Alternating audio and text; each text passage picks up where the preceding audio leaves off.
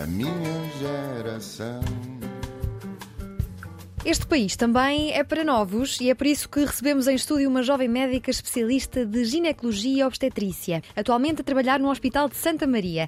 Diz que adora a profissão, quantos médicos terão o privilégio de trabalhar de madrugada para no final ter famílias e até ela própria a chorar de alegria, sente que a empatia é a chave do negócio e que a comunicação com a mulher, a doente ou a grávida é fundamental para conseguir bons desfechos.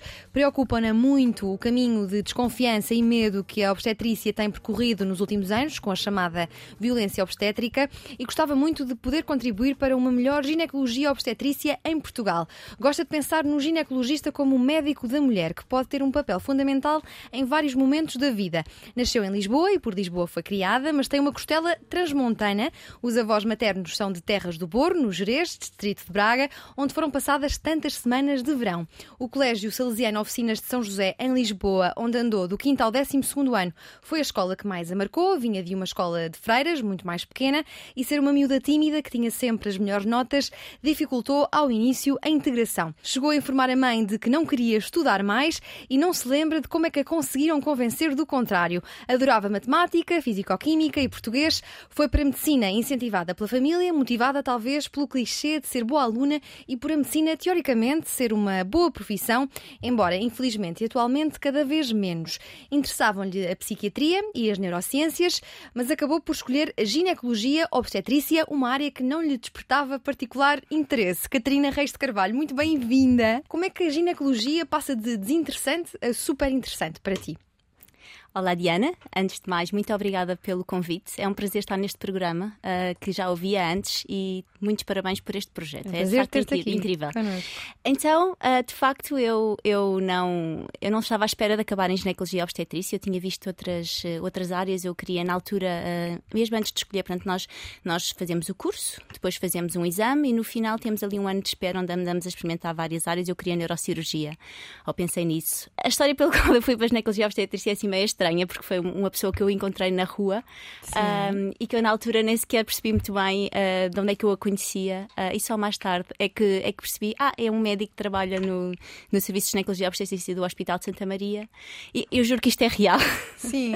e depois, uh, umas noites mais, mais tarde, mesmo antes de escolher, eu sonhei. Com ele? Não, tive um sonho que estava assim num tribunal e que me diziam uh, para eu escolher e eu perguntava se havia neurocirurgia em São José, que era o que eu queria. E diziam-me, sim senhora, eu, ah, então quero essa. Quando cheguei cá fora, eu estava toda contente e alguém me disse, oh, sua, sua parva, devias ter escolhido o ginecologia em Santa Maria. E eu acordei assim em sobressalto e pensei, se calhar devia e se tiver lá a vaga vou escolher. Basicamente sim. é esta a história. É assim um bocadinho estranha do porquê que eu fui para a ginecologia obstetrícia, mas faz-me sentir que tinha mesmo que ser, sabes? Sim, uma, uma ginecologia ginecologista acompanha a vida de uma mulher em períodos muito diferentes da sua vida, não só na gravidez, certo? Exatamente. Portanto, nós, uma das coisas que eu mais gosto na minha área é desde tu tens uma adolescente, assim, também acompanhamos crianças, mas a partir, principalmente a partir da adolescência e acompanhamos depois ao longo da sua vida adulta, na parte da gravidez e depois uh, na menopausa, que também, que também é, é uma, uma, fase muito importante da nossa vida, porque nós vivemos um terço da nossa vida em menopausa e, portanto, não podemos de Sim. todo negligenciá-la. Olha, e a partir de quando é que uma mulher deve procurar eh, um ou uma ginecologista? Se não tiver nenhum sintoma e se for saudável, devem ser as adolescentes, normalmente são as mães que levam a primeira vez a filha ao, ao ginecologista a partir do momento que surge a primeira menstruação, porque há sempre algumas questões, uh, e depois mais para a frente vão surgindo questões também da contracepção, e portanto, normalmente esse é o primeiro contacto com, com a ginecologia.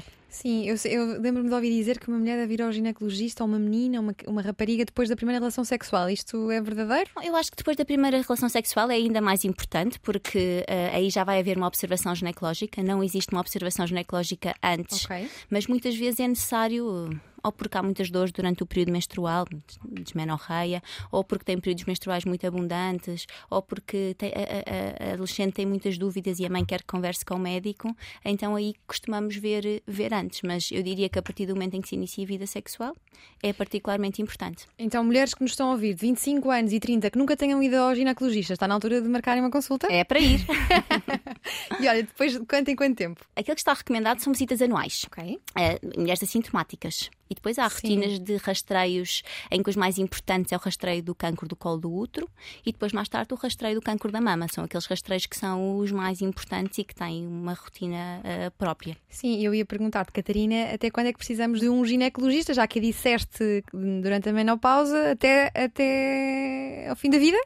Até ao fim da vida, eu acho que sim, porque há sempre, há sempre questões, vai depender um bocadinho muito da mulher, tudo isto é muito individualizado. Uhum. Mas mesmo que não tenham um parceiro sexual, uh, mesmo que não tenham uh, nenhuma queixa específica, temos sempre a questão mamária, que também é o ginecologista obstetra que, um, que gere, e há sempre uh, sintomas, portanto, a ginecologia obstetrícia nem sempre é rotina, às vezes há sintomas e é uma dor de barriga, uma comichão, e isso é que faz que as, que as mulheres vão, vão também ao ginecologista, portanto, eu diria que é, que é sempre. Que sinais de alerta é que uma, um corpo de uma mulher pode dar que, deve, que indica que ela deve procurar uh, um especialista nesta, nesta área? São tantos, depende, porque há tantas doenças envolvidas. Eu acho que um dos mais importantes e que eu acho que até é importante nós falarmos, porque é uma doença que antes não se falava quase nada e começa-se a falar cada vez mais, está relacionado com a dor durante a menstruação, que nós chamamos na medicina de desmenorreia. E endometriose.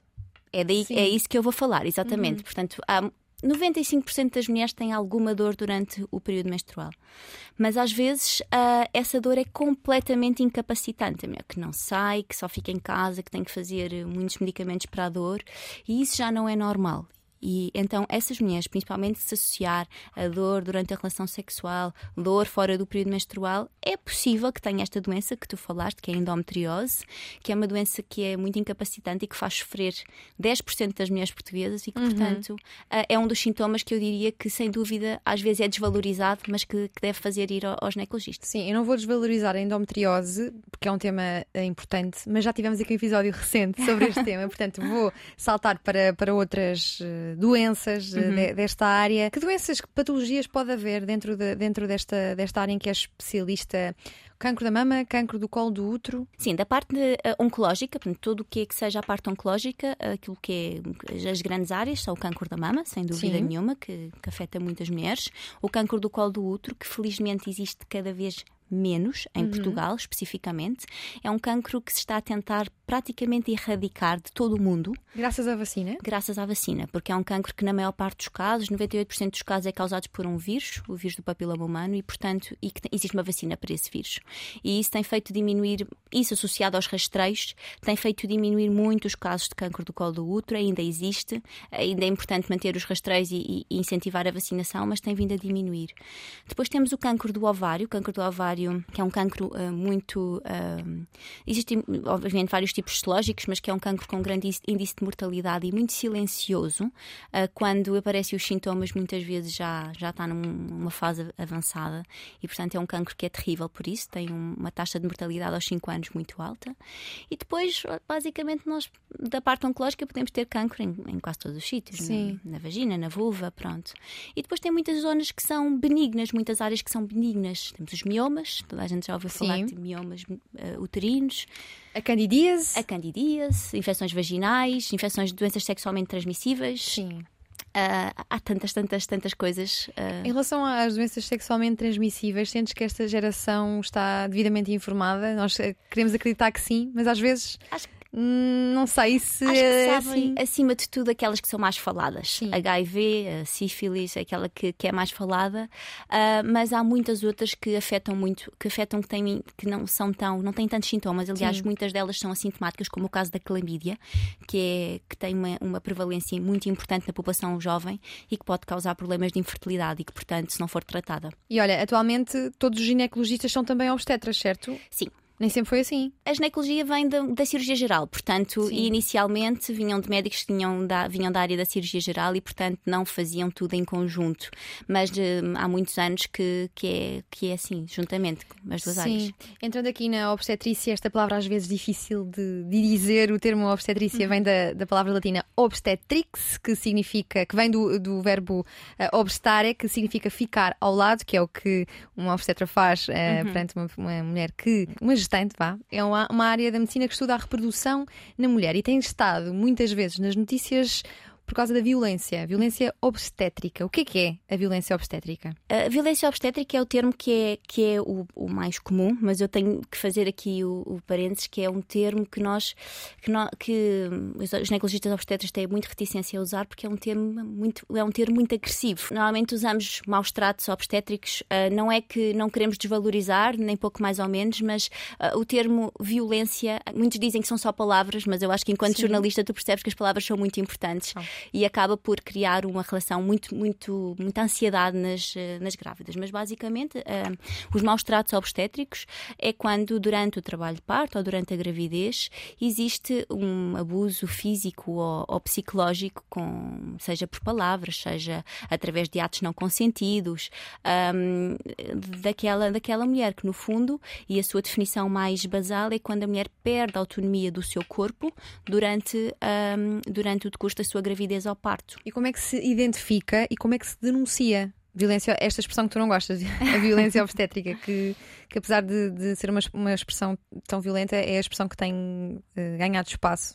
Sim, tem ganhado espaço. E, e, a violência obstétrica é uma coisa que já se fala há muito tempo. Uhum. Isto começou na América, começou a ser mais falado na América do Sul, Sim, no Brasil, no Brasil. Uhum. Uh, onde de facto nós sabemos e que é, um, é o país com mais cesarianas no mundo e, e, de facto existem algumas situações que, que não correm tão bem. E acima de tudo, e assim muitas vezes é mesmo violência obstétrica quando nós falamos dos países em desenvolvimento que têm índices de violência uh, muito altos. Em Portugal, como é que se, como é que se identifica? Eu acho que isso é, está em cada mulher, não é? Se tu sentes que não foste bem tratada, se tu sentes que estão a violar os teus direitos enquanto mulher, que estás a perder a autonomia do teu corpo, então isso é, vai ser uma coisa muito pessoal. Até por isso é difícil, que é um, mau um maus tratos obstétricos pode não ser para outra pessoa, que nós somos todas Sim. tão diferentes. Uhum. Um, e portanto é um bocadinho difícil. De, como se denuncia? Tens os, do ponto de vista legal, podes denunciar à ordem dos médicos, podes, existem associações contra, contra a violência obstétrica, onde também pode ser denunciada. Mas eh, eu acho que, sabes que mais importante do que isso, eu acho que se tem criado. Eu tive grávida há pouco tempo e, portanto, consegui acompanhar um bocadinho o outro lado. Sim. E eu acho que, apesar de ser muito, muito, e quero aqui frisar, muito importante que se discuta estes maus tratos obstétricos, porque está a fazer com que a própria medicina, no fundo, a medicina tem vindo a melhorar também e aquilo que são os médicos de antigamente ou que são as práticas de antigamente não tem nada a ver com o que acontece agora. E as pessoas estão a melhorar, estão a informar-se, estão a, ficar cada vez melhores. E eu acho que a imagem também que se está a dar, muito propagada pelas redes sociais, é quase, eu, é quase como se fosse um campo de batalha, uma sala de partos. E eu cheguei a ver um, numa página do Instagram que o mais provável se entrar num, numa sala de partos é que seja vítima de violência obstétrica. E eu acho que isto é errado e é perigoso que se diga, porque eu ponho-me na situação de uma, de uma grávida. Causa alarme, não é? Muito. Casa. E muitas vezes depois existe alguma, existe ansiedade, existe revolta e existe desconfiança para a equipa médica. E eu Sim. acho que isso é de facto muito problemático. Olha, e como é que se escolhe um especialista em obstetrícia? Parece-me que um ginecologista é uma coisa mais fácil de, uhum. de é o que nos aparecer no, no sítio onde nós podemos ir. Mas um, um obstetra investigar a gestação, o parto, o pós-parto, nos seus aspectos fisiológicos e patológicos, tem uma, um papel fundamental na vida de uma mulher, de um casal. Eh, como é que se escolhe um obstetra? Tu, tu como é que escolheste o teu? Tu, tu, tu tiveste ginecologista antes de, de seres tu própria uma sim. ginecologista obstetra? Um, eu, eu acho que a razão pela qual é mais difícil ou mais fácil é porque é pelo peso que nós damos ao momento, não é? É sim. muito mais importante ter um bom obstetra do que se tu saudável, se for saudável. E por causa destas notícias, sabes? Este alarme pois é social. É isso, que... Este alarme social tem sido de facto problemático e as redes uhum. sociais não têm ajudado. Uh, mas também não acontece isto em Portugal. Claro que nós temos muitos tipos de Portugal e Lisboa sim. é sempre privilegia, privilegia sempre isso. Uhum. Mas pronto, a tua, a tua pergunta. Eu acho que tens que escolher alguém em quem confies e que tenha uma filosofia com a qual tu te identifiques. Vou explicar. Mesmo quando amigas minhas me perguntam opiniões de ginecologistas obstetras, eu, de acordo com a minha, com a minha amiga, com aquilo que eu conheço dela, vou escolher pessoas diferentes, porque os médicos também okay. são diferentes. Sim. Imagina, tu hoje em dia, tanto tens mulheres que pretendem uma cesariana a pedido, isto também é um tema muito controverso, cesariana a pedido, como tens mulheres que querem eh, ter o parto sem epidural e sem intervenção médica praticamente e, portanto, obrigatoriamente o especialista vai ter que ser diferente. Mas eu acho que o mais importante é que seja uma pessoa em que tu confies. Só que o problema, deixa-me só dizer, o grande problema é que escolher o ginecologista obstetra é algo que está na mão, só, está, é, é só possível para algumas para pessoas. Algumas, exatamente. Uh, só para as pessoas que têm capacidade de escolher a medicina privada, porque um dos grandes, grandes problemas é que quem vai, e por isso é que os maus tratos obstétricos aparecem mais nos hospitais públicos, é porque tu não escolhes um médico uh, no hospital público, é o médico da equipa que estiver de urgência naquele Sim. dia. Dizias que há alguma controvérsia à volta da, da cesariana e parece que há muita controvérsia à volta de tudo o que é parte, apesar de parte ser uma realidade da humanidade, desde que a humanidade uh, existe. Quais é que achas que são as principais qualidades de um, de um bom ginecologista e obstetra? Eu acho que as principais qualidades, para além do conhecimento científico, isso é, é, é base, não é? Tem que ser uma pessoa atualizada, uhum. uh, que tenha um bom conhecimento científico. Eu acho que o importante é que saiba estabelecer uma relação de confiança com o médico. E por isso é que Sim. tu dizias há pouco na tua introdução, e de facto é verdade que eu acho que, que a empatia e a comunicação com a grávida, na altura estamos a falar da grávida, é o mais importante, porque tu precisas não vale, não vale a pena tu ser seguida por um médico no qual não confias, porque é certo que tu não vais ficar satisfeita, porque o parto é um processo que não é uh, controlável. A não ser que faças de facto uma cesariana eletiva, ou seja, uma uhum. cesariana que à partida vais fazer uma cesariana, não é um processo uh, que tu tenhas mão nisso. E, portanto, se, for, se alguma coisa correr fora daquilo que tu imaginas, é muito importante que tu confies na pessoa que está a gerir o trabalho de parto e que sabe explicar o porquê de cada situação e aconselhar momento a momento. Sim. A Associação Portuguesa pelos Direitos da Mulher na Gravidez e Parto vai assinalar no dia 25 de novembro, Dia Internacional pela Eliminação da Violência contra as Mulheres, com o lançamento da campanha pelo fim da violência obstétrica, apelando a um parto respeitado para todas as mulheres. O que é que é um parto respeitado? E é um parto respeitado que corresponde à maioria das situações de parto? Estás a fazer perguntas muito difíceis para, eu me, para eu me enfiar em problema. Mas essa expressão tem ficado, tem-se ouvido muito, um parto respeitado. Eu gosto, eu gosto desta expressão, um parto respeitado. Eu acho que um parto respeitado é um parto onde a mulher se sentiu respeitada nos seus, nos seus desejos. Agora, eu acho que é muito importante. Se calhar também ouviste, estiveste a fazer pesquisa nesse, desse, nesse tema de coisas como o plano de parto. Uhum. O plano de parto é uma folha onde as mulheres dizem coisas que gostariam de como fosse o seu parto. E eu acho que isso é, é interessante na sua essência, porque é engraçado tu, e é importante, tu imaginares como é que gostarias que fosse o teu parto. Rápido e indolor. Rápido e indolor, mas para é algumas... que as mulheres querem, não é? Não, não é. Não. Não. Quantas mulheres é que não querem ter um parto epidural?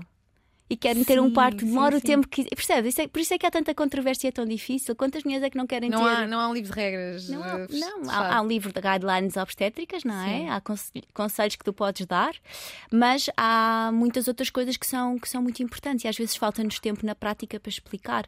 Vou dar o um exemplo. Há muita controvérsia porque é que as mulheres precisam de um acesso. Portanto, o acesso é um, uma, uma canalização da veia na altura do trabalho de parto uh, que, fica, que fica colocado pelo menos no hospital onde eu trabalho, penso na maior parte dos hospitais, fica colocado durante todo o trabalho de parto e pode não servir para nada. Mas ele é colocado logo no início e muitas mulheres perguntam uh, porquê é que eu tenho que colocar se não é se não vai, pode não ser necessário e não querem colocar. Mas tu puderes explicar-lhes, se conseguires ter tempo para lhes explicar que a razão pela qual tens que colocar um acesso é porque na obstetrícia pode haver, podemos ter 3, 4 minutos para resolver uma situação de risco para a mãe ou para o bebê e que não podemos perder dois deles ou três deles a canalizar o acesso nessa altura e que é uma e que pode depender disso a vida e é uma questão de segurança, se calhar as pessoas aceitam muito melhor, porque entendem porque é que tu estás a, a colocar aquele, aquele acesso venoso. É um dos Sim. exemplos que se, que se dá. Sim, tu tens investido na investigação científica e estás a fazer neste momento um doutoramento, certo? Exatamente. Na área da monitorização fetal intraparto. Isto é o quê?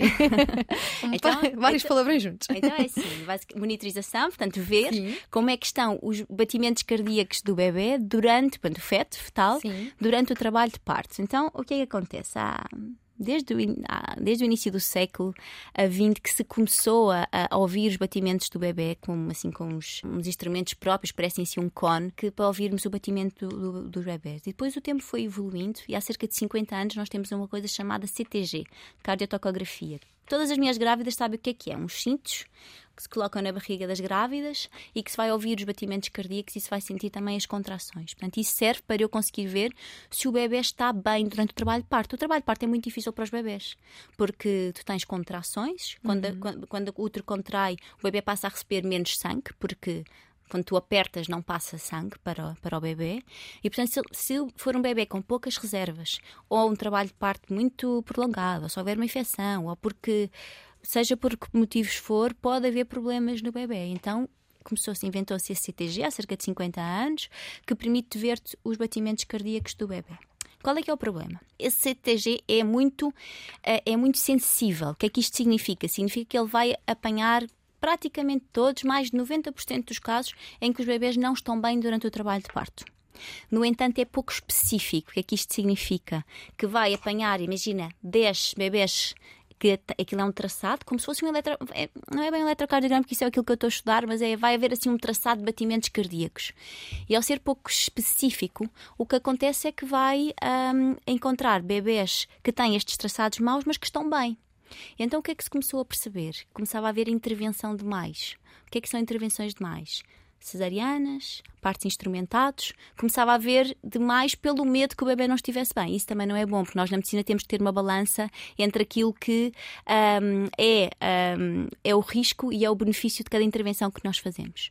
Pronto, então havendo este problema no, no CTG, estudam-se outros métodos, incluindo aquele que eu estou a estudar, que é como se fosse um eletrocardiograma que nós, que nós fazemos já ao, ao nosso coração, uhum. mas ao coração do bebê, e que vai permitir ver se o bebê está, está bem durante o trabalho de parto, esperando nós uh, não tendo essas limitações do, do CTG, que existem várias. Sim, e de que forma é que a tua pós-graduação em investigação clínica com a Harvard Medical School, em parceria com a FCT, foi fundamental? Para te guiar neste, neste processo? Ai, foi fundamental porque um, eu aprendi os básicos da investigação científica, que é uma coisa que nós não falamos assim tanto durante o curso, como escolher os doentes, como escolher os critérios de inclusão, como recrutar, uh, como fazer um consentimento informado, que é uma coisa que todos os estudos têm que ter, doentes saberem porque é que estão a participar naquele estudo e também a, a, a própria, a própria a, análise estatística, como publicar, como escolher a, a, revista onde tu vais publicar. Portanto, isso é uma, uma pós-graduação de dois anos uh, que foi muito útil nesse, nesse sentido para, para me explicar todos esses fundamentos.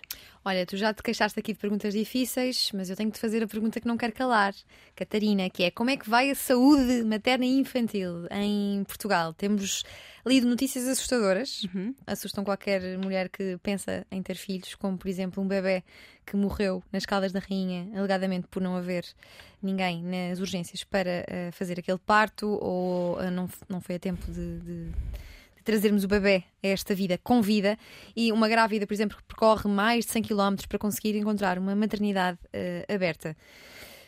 Vai bem a saúde materna e infantil em Portugal? Eu acho que não vai por esses motivos que tu, que tu disseste. Eu acho que, do ponto de vista científico, e mais uma vez, eu trabalho num hospital central. A realidade num hospital central não é a realidade de um hospital mais distrital, principalmente se for fora de Lisboa. Nas Caldas, na Covilhã, etc. Não é a mesma coisa, Sim. mas eu acho que do ponto de vista científico a medicina é boa em Portugal. Agora temos uma enorme limitação de recursos, isto foi particularmente, esses casos que tu, que tu falaste são particularmente, um, mostraram-nos isso particularmente durante o verão. O, o caso das Caldas que tu falaste não é que os médicos não estivessem lá, mas eles estavam a operar uma cesariana e, portanto, quando não podem sair naquele momento porque estão a operar uma cesariana e às vezes não conseguem chegar a todo lado e houve essa falta de, de recursos para manter. Falta de recursos humanos, que é um problema no SNS no geral? No geral. Fora de recursos humanos e muitas vezes físicos também, mesmo infraestruturas que sejam adequadas para o trabalho. E por isso às vezes também é um bocadinho ingrato a falar tanto desses maus tratos obstétricos quando há coisas que tu também não podes dar porque também não tens. Fala-se muito em certas hum. partes na água, por exemplo, uma coisa que o Serviço Nacional de Saúde na maior parte dos hospitais não, não, consegue, não consegue oferecer às, às grávidas. E também há, há uma, uma tendência, não sei se a tendência é a palavra certa, mas de fazer partos caseiros, partos em casa. Sim, isso continua a ser bastante residual na nossa sociedade, mas se nós pensarmos que Olha, se nós pensarmos que nos anos 60 tu tinhas mais de metade dos partos em casa. Uhum. Que o facto dos partos terem mudado para o hospital melhorou, melhorou tanto a nossa saúde materna e, e, e, neonatal. Agora, voltares a fazer partos em casa não deixa de me fazer pensar um pouco uh, se será a melhor ideia, até porque, e, bom, e, os partos em casa existem em outros países, mas em muitos países também estes partos estão regulamentados, ou seja, existem mecanismos em situação de emergência, uh, no caso das coisas não estarem a correr bem, existe uma ambulância preparada para assistir aquela mulher, porque tu tens uma situação teoricamente de baixo risco, mas pode mudar completamente no decurso do trabalho de parto. Pode ser, uh, pode tornar-se tornar-se um, emergente naquele momento e não tens tempo para chegar ao hospital, principalmente se ainda fores ligar à ambulância e a ambulância chegar, avaliar, ir para o hospital. E, portanto, acho que não seria algo que eu, que eu fizesse, nem recomendasse a alguém próximo. Um, acho que temos que perceber o que é que as mulheres pensam que ganham em ter um parto em casa e tentar colmatar essa, essa falha para dar um bom ambiente no, no hospital. O Ministério da Saúde neste momento está a analisar a proposta de peritos que apontam fecho de, de várias uh, urgências de ginecologia e obstetrícia até seis, pelo menos. O, o Expresso acrescenta também uh, a Covilhã. A notícia original falava dos hospitais da Vila Franca de Xira, Barreiro, Guarda, Castelo Branco, Famalicão e Póvoa uh, de Varzim. O ministro Manuel Pizarro diz que ainda não está decidido. Achas que esta reestruturação das maternidades no país pode ser o primeiro passo para mudanças noutras áreas do SNS? Sim, eu acho que eu acho que esta reestruturação, no fundo, ela não devia, não devia ser necessária, devia haver profissionais de saúde suficientes para ter estas maternidades a funcionar, até porque estás a ter, eh, há partes suficientes para isso, está a haver uma grande fuga de partes para, para o privado, para as pessoas não sentirem essa, essa confiança. Uh, eu não sei se é o que, o, que, o que deveria acontecer, mas se é uma situação, se é uma alternativa para tentar resolver uma situação a mais curto prazo, embora me pareça que seja também importante fixar os profissionais, nomeadamente os médicos e enfermeiros especialistas, no Serviço Nacional de Saúde. Não é necessário propriamente formar muito mais, mas é necessário que eles não fujam para o privado e para conseguires manter, ficar com maternidades abertas. Mas eu acho que, no geral, os médicos têm grandes esperanças com esta nova gestão do Serviço do, do Ministério da Saúde e com o CEO uh, que, que, as coisas melhorem. Sim, olhando aqui para a degradação das condições de assistência uh, materno-infantil, eu sei que esta pergunta pode ser um bocado dura de, de, para te fazer, mas já aqui falaste aqui do privado e eu gostava de perguntar se, se hoje é melhor ter filhos no privado. Se há números na, se, na possibilidade de podermos ter no privado. Então, olha são perguntas difíceis, de facto. Eu acho é um que de... é um tema muito difícil. É um tema muito difícil e que mexe muito com as emoções e com os medos das pessoas. Uhum. Mas eh, também só queria dizer sobre, sobre a saúde materna infantil, e, e já pegando a tua pergunta, houve um estudo que, que, foi muito falado, que mostrava Portugal como dos piores sítios em termos desses maus tratos obstétricos. Sim, o, a Ordem dos Médicos lançou uma correção a dizer que não é o terceiro, afinal. é o quarto, estou a brincar. Não, uh, exatamente. É porque foi, os estudos científicos têm sempre muito que se lhe diga e é preciso sim, olhar para os sim. dados antes das conclusões que nós tiramos, principalmente quando uh, os jornalistas pegam num, num, num, estudo e mostram uma determinada conclusão. Uh, e foi de facto lançado uma, uma, não foi uma correção, foi uma carta ao editor, que é tu escreveres ao editor de uma revista e dares a tua opinião sobre uhum. aquele estudo. e foi de facto refutado. Um, essa análise estatística que nos colocava entre, entre os piores, porque não, não somos mesmo, apesar de tudo. As estatísticas, do ponto de vista de números, não mostram melhores resultados nos hospitais privados. Mostram mais intervenção, mostram mais cesarianas, mostram mais partes, instrument mais partes instrumentados. Uh, e, portanto, do ponto de vista de intervenção, eu não sei se te posso dizer que seja melhor ter um parto uhum. num hospital uh, privado, se aquilo que também depende dos hospitais privados, se aquilo que procuras é uh, do ponto de vista de intervenção. Mas o que é, qual é que é a grande diferença? Num hospital privado, escolhes o teu médico.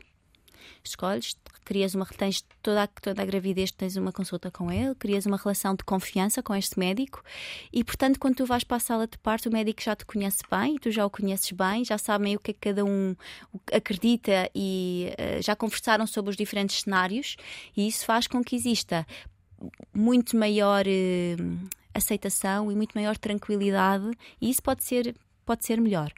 Para além das condições físicas, que eu nem vou falar, que são muitíssimo melhores num hospital privado. No entanto, eu tive os meus filhos num hospital público, eu teria novamente num hospital público, eu aconselho sempre o meu hospital. O Santa Maria? O Santa Maria, passando a publicidade, uh, para ter um, um, filho, porque eu acho que uh, uh, existe muita segurança médica não, eu também trabalho num hospital privado, portanto eu não posso dizer que seja mau para lá fazer, Sim. ter um parto, mas acho que depende muito do médico que te, que te segue. Sim, e olhando aqui, trazendo, deixando a lupa da ginecologia e obstetrícia e olhando para o SNS, como é que vai a saúde de, desse nosso tão querido SNS? Eu costumo fazer esta pergunta aos médicos que aqui vêm e não é numa de estar aqui no bota e falar mal, uhum. mas é numa de percebermos o que é que se pode fazer, um, olharmos para o futuro de, de, uma instituição que nos diz tanto e que é tão importante para, para, nossa, para nós enquanto sociedade. Claro. Olha, há mil e uma coisas que nós temos de falar sobre, sobre o SNS, sobre os problemas do SNS. De facto, acho que já toda a gente percebeu que o SNS está em graves problemas, seja de sustentabilidade, uh, do ponto de vista económico, do ponto de vista de recursos humanos, mas eu vou aqui, como não temos tempo de falar tudo, escolher acima de tudo uma, uma a parte dos recursos humanos e daquilo que está a ser a saída uh, de médicos e de enfermeiros, uhum. que está a deixar um gap geracional gigante, né, que tens médicos mais próximos da reforma e depois outros muito novos. E a mim parece-me que uh, muitas vezes quem nos governa ainda não entendeu qual é que é o problema. Quando houve, ouço declarações de políticos que dizem que aquilo que vamos fazer para solucionar, solucionar é abrir mais escolas de medicina, criar mais médicos, quando já se percebeu que não é esse o problema, que o que está a acontecer é que, número um, no final os médicos não escolhem uma especialidade. Há muitos médicos que tiram o curso de medicina e que não vão para a medicina clínica, vão para a investigação, vão para a indústria farmacêutica, vão para consultoras. Portanto, há muito isso, e depois há muitos médicos que, acabando a sua especialidade, não ficam no Serviço Nacional de Saúde, e isso é que me parece que está a ser dramático e que está a terminar lentamente com o Serviço Nacional de Saúde. E uma coisa que, que temos visto acontecer, e eu acho que a, que a, pandemia foi a machadada final, e que é muito frustrante mesmo para quem está um, a trabalhar. Imagina, uh, tens um caso oncológico que é diagnosticado. A partir daí, tu tens um número de timings, de tempo, para fazeres para fazeres determinados exames, para seres operado, para fazeres um exame, para iniciar quimioterapia. E é frustrante tu veres que não estás a conseguir uh, manter esses timings, que os doentes estão a ser maltratados nesse sentido e que isso está, obviamente, a condicionar a sua, a sua sobrevivência. E tu sentes alguma mudança desde que saiu a ministra Marta Temido ou ainda é muito cedo? Não, ainda é muito cedo. Para falar de mudanças? É muito cedo para falar de mudança. Mas vês no, no tom desta nova liderança uh, esperança? Vejo, mas eu acho que é sempre bom, sempre que nós temos uma coisa nova, não é? Temos esperança que alguma coisa uhum. mude. É muito mais provável que mude do que sim. quando temos a mesma pessoa. Portanto, sim, eu tenho esperança e, e acima de tudo tenho esperança no, neste novo cargo e em particular com a pessoa escolhida, que é o Dr. Fernando Araújo. Uhum. Uh, e eu acho que, que, no geral, aquilo que eu ouço dos meus colegas é que tem esperança que mude alguma coisa. Agora, já sabemos que às vezes é difícil mudar, o Estado é uma máquina muito pesada, é difícil fazer mudanças, mas eu acho que são mesmo, mesmo muito necessárias. O que é que achas que é preciso para motivar os jovens médicos a querer ficar no SNS? Acho que é preciso, acima de tudo, obviamente não que, que a parte remuneratória é importante, mas acima de tudo condições, no sentido que imagina, nós, nós temos no nosso contrato fazer até 150 horas extraordinárias. Portanto, para além de trabalhar as 40 horas por semana, horas extraordinárias. A maior parte dos médicos chega a fevereiro ou março já cumpriu esse máximo de 150 horas. Então, isto é um bocadinho da nossa geração, não é? Cada vez mais as pessoas não querem só ganhar mais dinheiro, também querem ganhar qualidade de vida.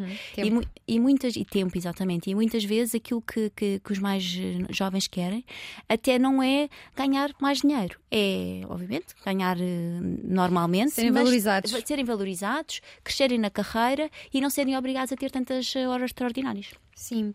Olha, a Marta Temido dizia que precisamos de mais médicos, de mais ginecologistas, mas que precisamos, sobretudo, de nos organizar melhor. Achas que é uma questão de, de organização? Acho que é uma questão de organização, uh, até falamos muitas vezes dos médicos, dos médicos, dos médicos, mas obviamente que o Serviço Nacional de Saúde não é só médicos, existem outros profissionais uhum. e eu acho que há certas coisas que nós podíamos fazer, nomeadamente não ter médicos a, não a fazer trabalho não médico, por exemplo.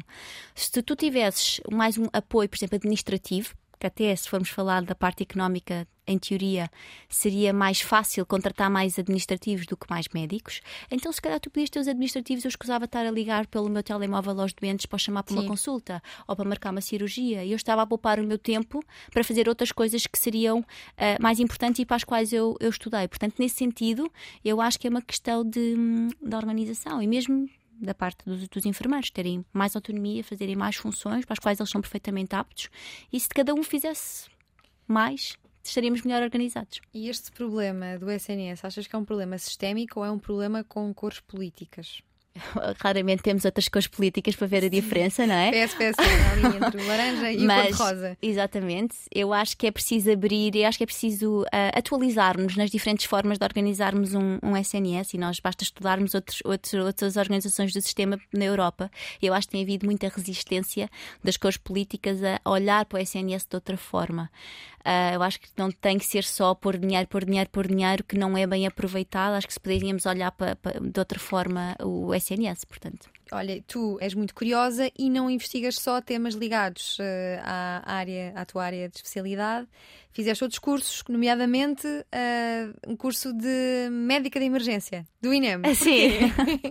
já foi necessário usares o que aprendeste nesse, nesse curso? Já, já foi, porque tu aprendes bases de, de atuares em emergência. Eu sempre gostei de, sempre tive curiosidade, os médicos vão naqueles carrinhos amarelos uh, toda, com toda a velocidade para Sim. algum sítio e achei que, que seria bom para mim fazer e foi, foi incrível, aprendi imenso.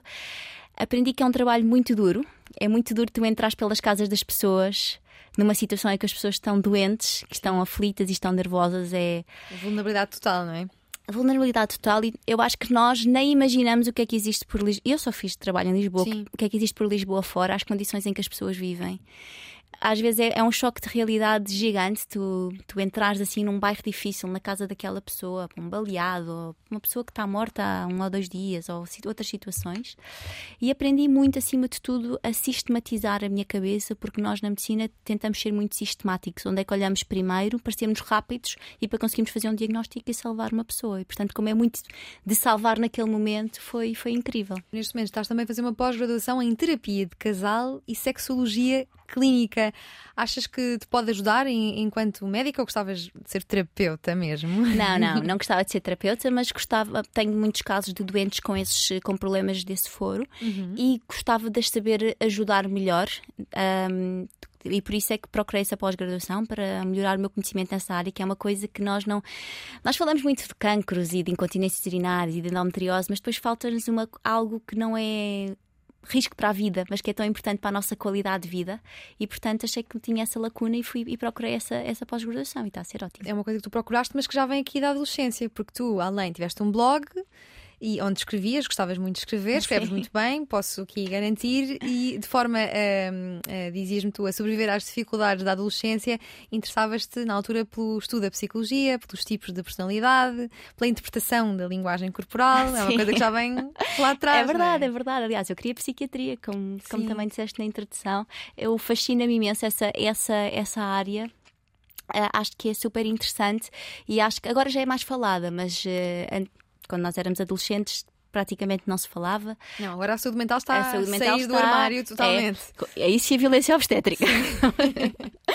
mas, eh, mas de facto é, é muito uhum. importante e eu gostava, ajudou-me imenso a passar a adolescência e tentar compreender as pessoas.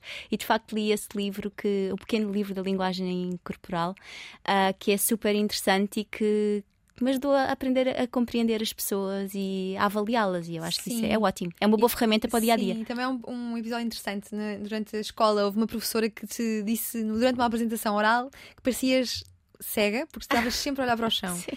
E tu levaste essa crítica muito, não foi a peito, mas muito, levaste-a a sério e foste investigar sobre como falar em público, foste ler sobre, sobre o assunto. O que é que descobriste e de forma é que uma pessoa que tem medo de falar em público pode, o que é que pode fazer, o que é que pode descobrir uhum. uh, para, para contornar essa, essa condicionante? Sim, é verdade. Eu era muito tímida e acho que ainda sou. Uh, não gosto muito de, de, falar à frente de muita gente, uh, nem pouca se for passar na rádio, mas pronto, lá aceitei vir aqui. e não, às vezes não, não, estás a ver os nossos ouvintes. É isso. Uh, mas de facto achei que aquilo era. Um, tinha dificuldade em encarar as pessoas. Então li muitos livros, fiz formações e fui aprendendo truques pequeninos. Imagina. Um, treinares, a maneira como treinas quando vais fazer uma apresentação. Lembro-me de deixar muita piada um truque que me disseram, vou aqui partilhar, pode ser o tipo alguém, quem sabe, que é se tu fores falar, imagina que vais falar assim para uma plateia grande, está num anfiteatro, fingires que conheces pessoas da plateia, para cumprimentares as pessoas enquanto passas, para te dar aquela confiança naquele momento difícil que é quando tu estás a andar para, para um palco, ou hum, uh, certas maneiras de tu pôres as mãos, uh, tudo isso foram truques que eu, que, eu fui, que eu fui aprendendo e que me ajudaram. Depois de descobrir que estava a dar aulas médicas e, e, e, foi um bocadinho por aí, porque senão nunca, nunca lá tinha chegado. Sim, olha, tu já aqui disseste que foste mãe recentemente, uhum. há cerca de 5 meses, de dois gêmeos verdadeiros. Como é que é estar do, do outro lado? E quem é que te acompanhou? Foste tu a ti mesmo? não, não, não, não, nem pensar. A minha atitude foi muito.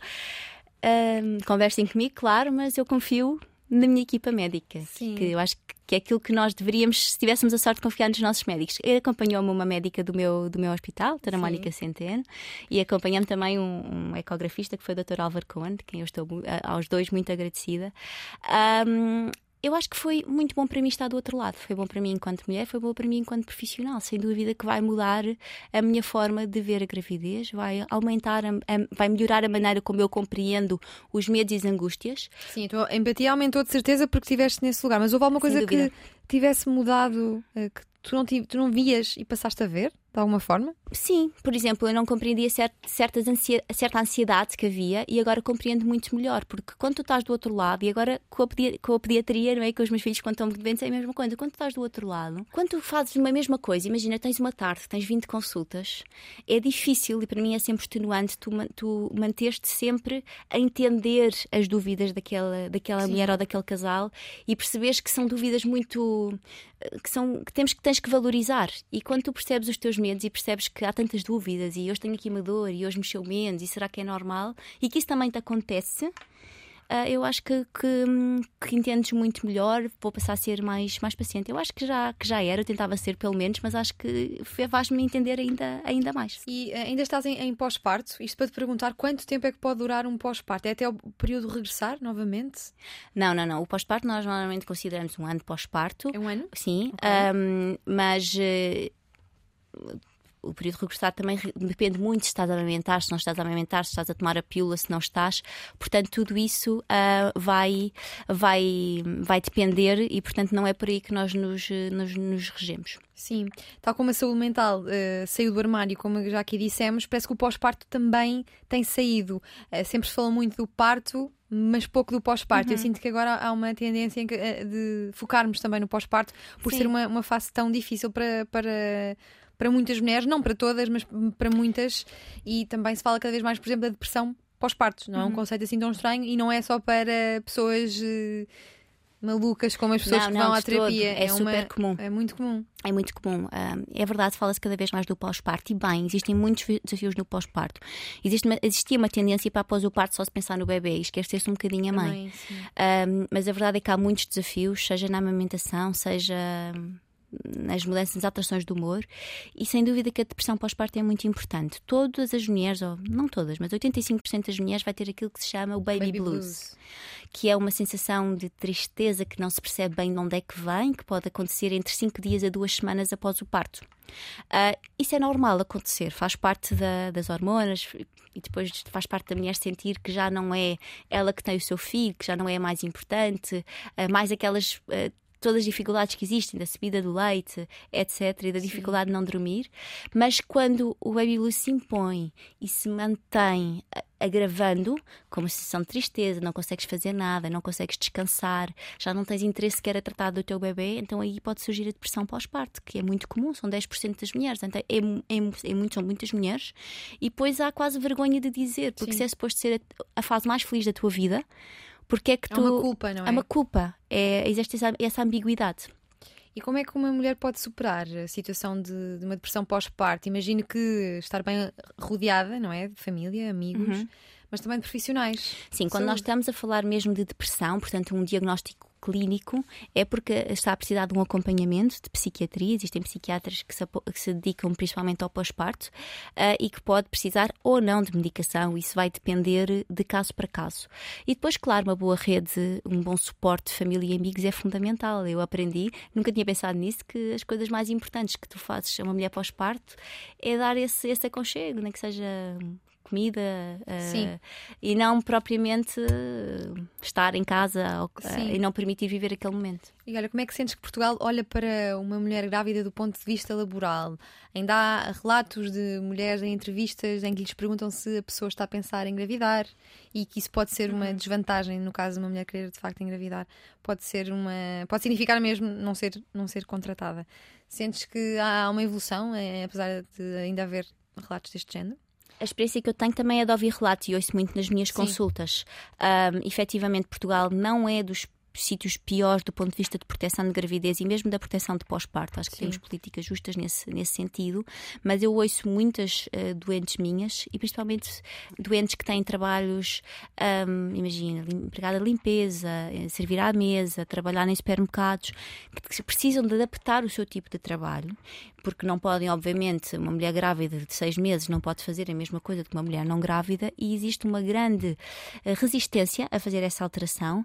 Existe até um, um, um, um aconselhamento para entrar em baixa da mulher, o que obviamente não é uma escolha clínica, eh, a mulher precisar de, de- de baixa de gravidez ou não, mas existe muita dificuldade nessa adaptação. E também hoje tive várias amigas minhas a quem lhes foi perguntado se iam que se queriam engravidar ou não, e acredito que isso possa ser hum, algo de exclusão para não ser selecionado para um emprego, que é Sim. obviamente extremamente condenável. E sentes que a nossa geração quer, eh, quer ter filhos? Eu ouço muitas vezes que eu gostava, mas isso vai atrasar-me profissionalmente. Agora que estou eh, a fazer, a ter muito trabalho, isto vai fazer com que esse trabalho fique um pouco para trás.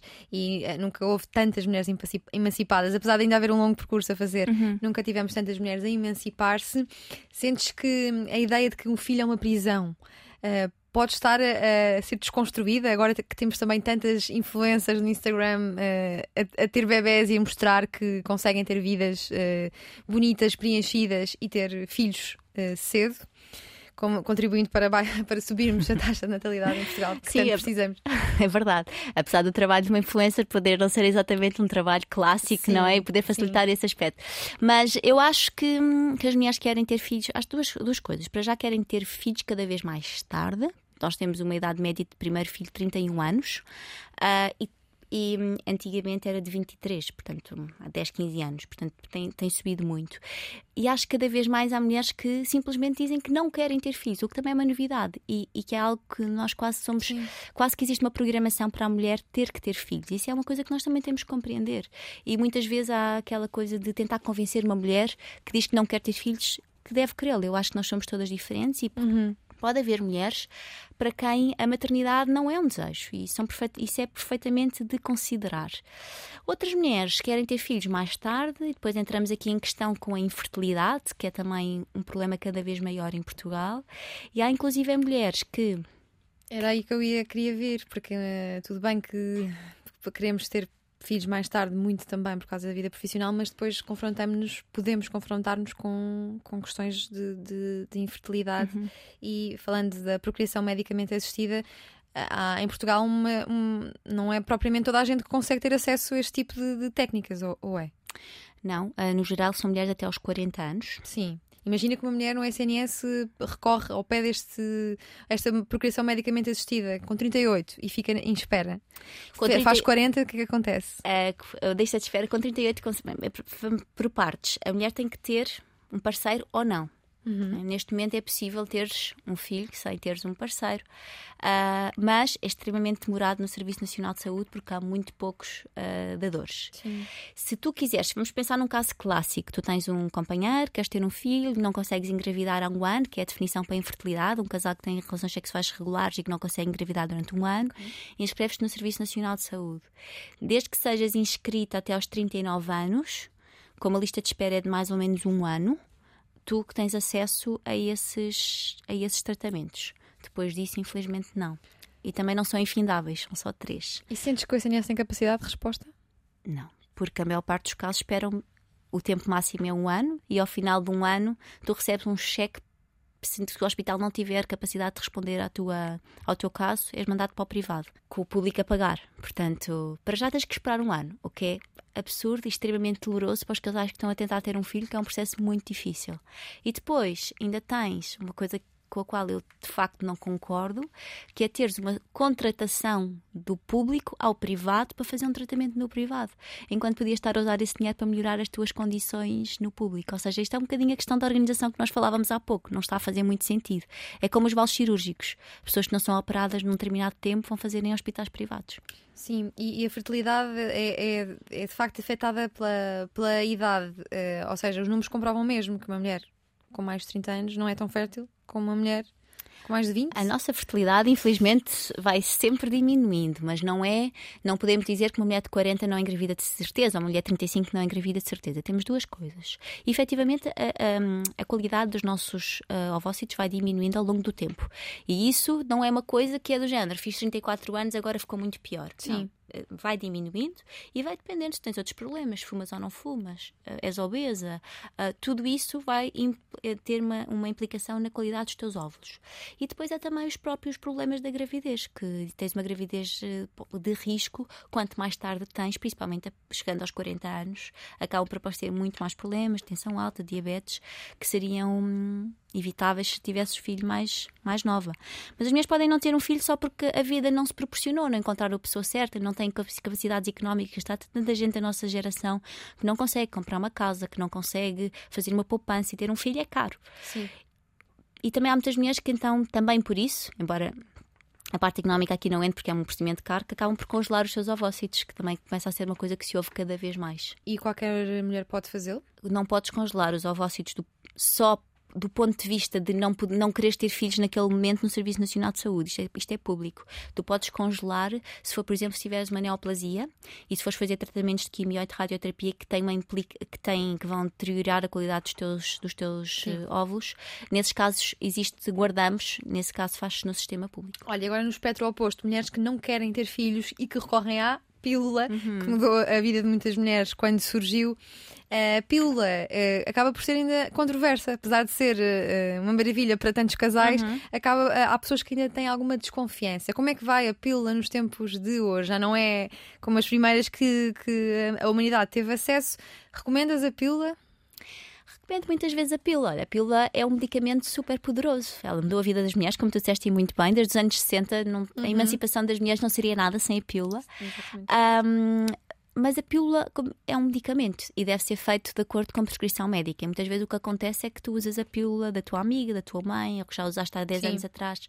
E aí é que começam a aparecer alguns problemas relacionados com a pílula. Tu ouvimos sempre na televisão de vez em quando um caso de uma mulher que teve um, uma trombose, portanto, um coágulo uh, que foi ou para o cérebro, ou para o pulmão, ou para a perna, provocado pela pílula. E efetivamente a pílula aumenta muito raramente, um em muitos milhares, o risco trombótico e por isso é que não pode ser prescrita a toda a gente. Mulheres que fumem, mulheres que sejam mais velhas, mulheres que sejam obesas, mulheres que tenham enxaqueca com aura, são tudo situações que carecem de um cuidado muito especial relativamente à pílula. Mas a pílula pode ser tratamento até para casos de desmenorreia musculares. E, e, pode contribuir para a infertilidade de alguma forma, se uma mulher usar muitos anos a pílula, também já ouvi isto uma, uma quantidade sim, de vezes sim. e nunca se percebe se isto é mito, se é desinformação ou se é verdade. A resposta é não. A pílula não tem impacto na infertilidade. O que é que acontece? A pílula pode atrasar ligeiramente. Número 1. Um, se tu tomares a pílula, imagina, durante 15 anos, é normal que seguir tu parares no dia a seguir ou no mês a seguir não voltem os teus ciclos menstruais normalíssimos. É normal que o corpo demore algum tempo a voltar. E tu uh, tens uh, ah, 70% das mulheres retomam em 3 meses, 90% em 6 meses. Portanto, o que os estudos mostram é que se tu tiveres uma mulher que parou a pílula há pouco tempo e outra que não fez a pílula ou que parou há muitos anos, tu tens uma ligeira diminuição da fertilidade ao final de 3 meses.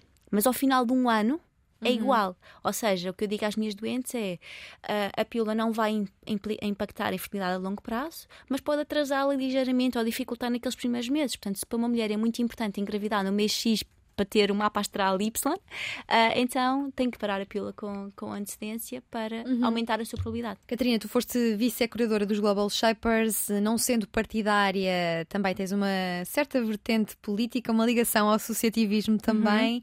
Vieste, uh, por exemplo, na equipa de, de Fernando Araújo contribuir para que o nosso SNS andasse para a frente? Já tem uma equipa muito forte. Uh, não, não sei. Eu, eu não me importaria, não me, não me imagino toda na vida política, mas imagino-me como consultora de algumas áreas, porque uhum. acho que às uhum. vezes é importante tu uh, saber, tu teres alguém do terreno. Eu gosto muito do que faço, gosto muito de trabalhar mesmo com as, com as mulheres, portanto não me imagino mudar assim a minha vida, mas acho que, que seria, gostaria de participar na criação de políticas de saúde, seja na ginecologia obstetrícia ou noutras áreas, e portanto, por aí sim, sim. mas não propriamente como política. Isto porque eu estou sempre a tentar puxar mulheres para a liderança, precisamos de, liderança no feminino, e eu sei que tu vês eh, isto de ser mulher como uma vantagem, não como uma, uma desvantagem, mesmo em cargos de desfia e decisão. Até na minha especialidade, como a minha, que são tantas mulheres, normalmente quando tu olhas para as FIAs, tu tens, tu vês homens, não é? Agora eu acho é que nós temos que tentar. Um, buscar as nossas uh, aquilo que é de particular de seres uma mulher, nomeadamente na minha profissão, que posso ter, imagina, posso ter, apesar de muitas mulheres preferirem ginecologistas homens, eu tenho colegas espetaculares. Eu já ouvi essa, que são mais meiguinhos. Portanto, nada contra, é tudo espetacular, mas acho que temos que tentar uh, surpreender quando ninguém está à espera de nós. Uh, nós podemos ter essa, dar essa cartada, Sim. mas uh, não sei se posso dizer que seja uma vantagem propriamente, porque mesmo na medicina que há tantas mulheres, continuamos a ter uma tendência para as chefias serem homens, mas temos que continuar a, a, a, combater isso. Por falar em homens, tu tens agora dois na tua vida, muito pequeninos. Tens assim já algumas ideias formadas sobre a educação que queres passar? O que é que é, se tivesse assim pôr numa, numa cápsula aquilo de mais importante que queres passar aos teus bebés, uhum. o que é que seria? Olha, número um, um, eu gostava muito que tivessem uma visão leve da vida, com bom humor, com curiosidade, com curiosidade do mundo um, e que, que se fossem tranquilos, que não tivessem essa agressividade contra tudo o que se rodeia, porque uhum. eu sinto que a geração mais nova, lá vou falar como velha, não é? Eu também. Estamos, a, estamos a, ganhar uma certa idade. estamos a ganhar uma certa idade, Sim. mas sinto muita agressividade na geração uhum. mais nova, muita competitividade e eu gostava que isso não acontecesse. Gostava muito de lhes passar independência. Às vezes podemos ter a tendência a um grande apego e não deixar os nossos filhos voar. Espero ser capaz de deixar que eles encontrem o seu próprio caminho, seja aqui ou fora de Portugal, mas sempre com um espírito aberto, a um, igualdade no mundo e que melhorem, e que melhorem este mundo. Que sejam uma, umas crianças uh, rodeadas de livros como tu, foste também. Ah, espero que sim, espero que sim. Sim, e tu que uh, em casa fazias serviços ao domicílio, tais como cinema ao domicílio e um jornal familiar. Este aqui intrigou-me, já sabemos que uh, política não, na altura achavas que o mundo dos negócios seria o teu futuro e este jornal familiar intrigou-me. Fazias um jornal para, para os leitores que eram a tua família? Eu queria, exatamente, fazia sobre as histórias da família, quem é que fazia anos, reportagem à família, árvore genealógica. Uh, era assim o meu negócio para ganhar, para ganhar algum dinheiro. Pois era pago, como é óbvio, era mesmo uma mulher de negócios antigamente. Sim, e, e faz essas brincadeiras que tinhas na, na, na infância, isto veio tudo da tua cabeça? Acho que sim. Acho que sim. Era, o meu pai é economista, portanto, sim. se calhar tem algum bichinho que me foi, que me foi uh, pregado. Mas, uh, mas não, eu, era, eu gostava muito de brincar sozinha. Tenho um irmão, mas é muito mais novo, portanto, não brincava assim tanto com e ele. O que é que imaginas a brincar com os teus, com os teus bebés daqui a dois anos? Já, já vão ser Sim, assim, eles já vão brincando, de, não é? De brincar. Olha, eu imagino muito a mostrar-lhes coisas.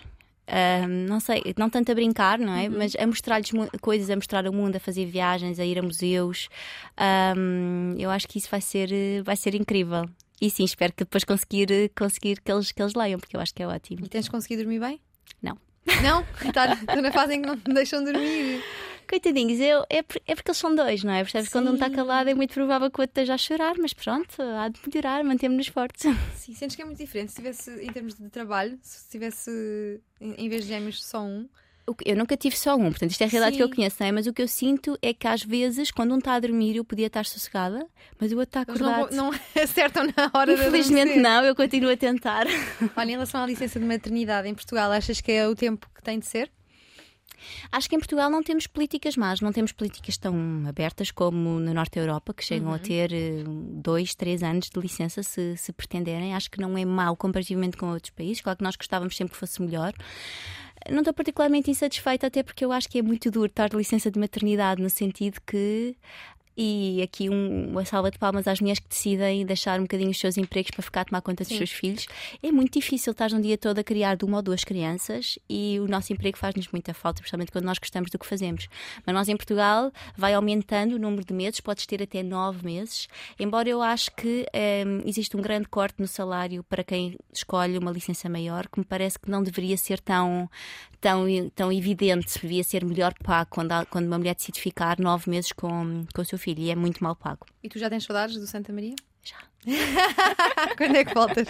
em janeiro. Em janeiro, em 2000, início de 2023. Vai começar 2023 em grande. Portanto, quem quiser marcar uma consulta é a partir de 2023 com a Catarina. Exato. O melhor amigo chama-lhe Super Mega, Super Mega Reis de Carvalho, porque diz ele, a Catarina não é uma mulher, é uma super mega mulher. É uma grande filha, sempre tomou conta dos pais e há cinco meses foi mãe, pela primeira vez, de dois meninos gêmeos verdadeiros. Viver este período tem-na feito crescer em várias vertentes, incluindo como médica. Considera que é bom e importante estar do outro lado. Era uma criança assim tímida, boa aluna e bem comportada, adorava ler. O primeiro livro que leu foi Os Cinco, na Ilha do Tesouro. Lembra-se de ficar imediatamente cativada por aquela forma de sonhar acordada. Os Cinco, o Triângulo J, uma aventura e as viagens no tempo fizeram-lhe companhia na infância e na adolescência. E nunca ia a lado nenhum sem um livro. Ainda hoje não sai de casa sem o Kindle. Adora aprender e está sempre a tentar obter o maior número possível de ferramentas para ajudar as doentes. Considera importante manter ligação com outras áreas da medicina e, por gostar da adrenalina que poder salvar uma vida dá, decidiu fazer o curso de médica de viatura de INEM e adora o ambiente de hospital, em especial do Hospital de Santa Maria. Os amigos chamam a isso Síndrome de Estocolmo, mas ela ainda não desistiu de participar em tentar ressuscitar o SNS. Tem investido na investigação científica e está a fazer o doutoramento na área de monitorização fetal intraparto. A graduação em investigação clínica que fez com a Harvard Medical School em parceria com o FCT, foi fundamental para a guiar neste processo e nós agradecemos à Catarina Reis de Carvalho por nos guiar numa conversa tão interessante e fundamental pelo mundo da ginecologia e da obstetrícia na última hora de conversa na Antena 3 e na RTP3. Muito obrigada. O que vamos fazer?